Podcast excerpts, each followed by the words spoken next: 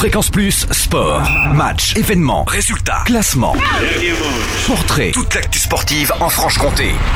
Bonjour Totem, bonjour à tous. On démarre avec le foot et une nouvelle victoire pour Jura Sud en déplacement le week-end dernier à Lyon, la Duchère. Jura Sud qui l'emporte 2 à 1 face à une équipe lyonnaise invaincue à domicile.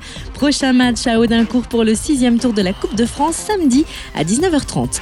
Côté rugby, après sa victoire face à Couche, Tavo a continué sur sa lancée en cinquième journée de Fédéral 3, s'imposant 33 à 5 face à Nuit Saint-Georges dimanche dernier. Direction Belleville dimanche prochain. De son côté, l'US Dol a fait profil bas face à Colmar inclinant 15 à 25. Les Dolois affronteront le SC Couche dimanche à 15h au stade municipal Robert Bobin pour le compte de la sixième journée de Fédéral 3.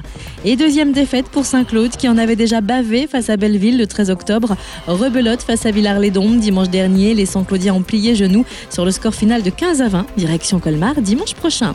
En division honneur, les Jurassiens ont encore assuré dimanche dernier. Champagnol s'est fait remarquer en s'imposant 13 à 6 face à Cluny et l'on battu le FC Digoin 9 à 3 en hand et de 6. 6 défaites pour le SBF et de coup sur coup. Les Byzantines se sont inclinées face aux Girondines de Mios mercredi dernier, 27 à 33.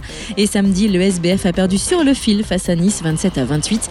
Direction Nantes le 2 novembre pour la huitième journée. De son côté, le SBM a battu Vernon samedi dernier en sixième journée de Pro 2 sur le score de 30 à 24.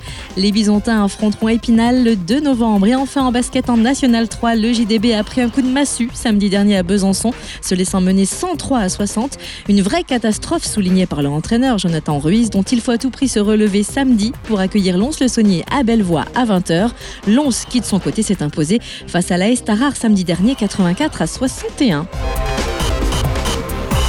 Fréquence plus sport. Retour sur les temps forts en Franche-Comté. Fréquence plus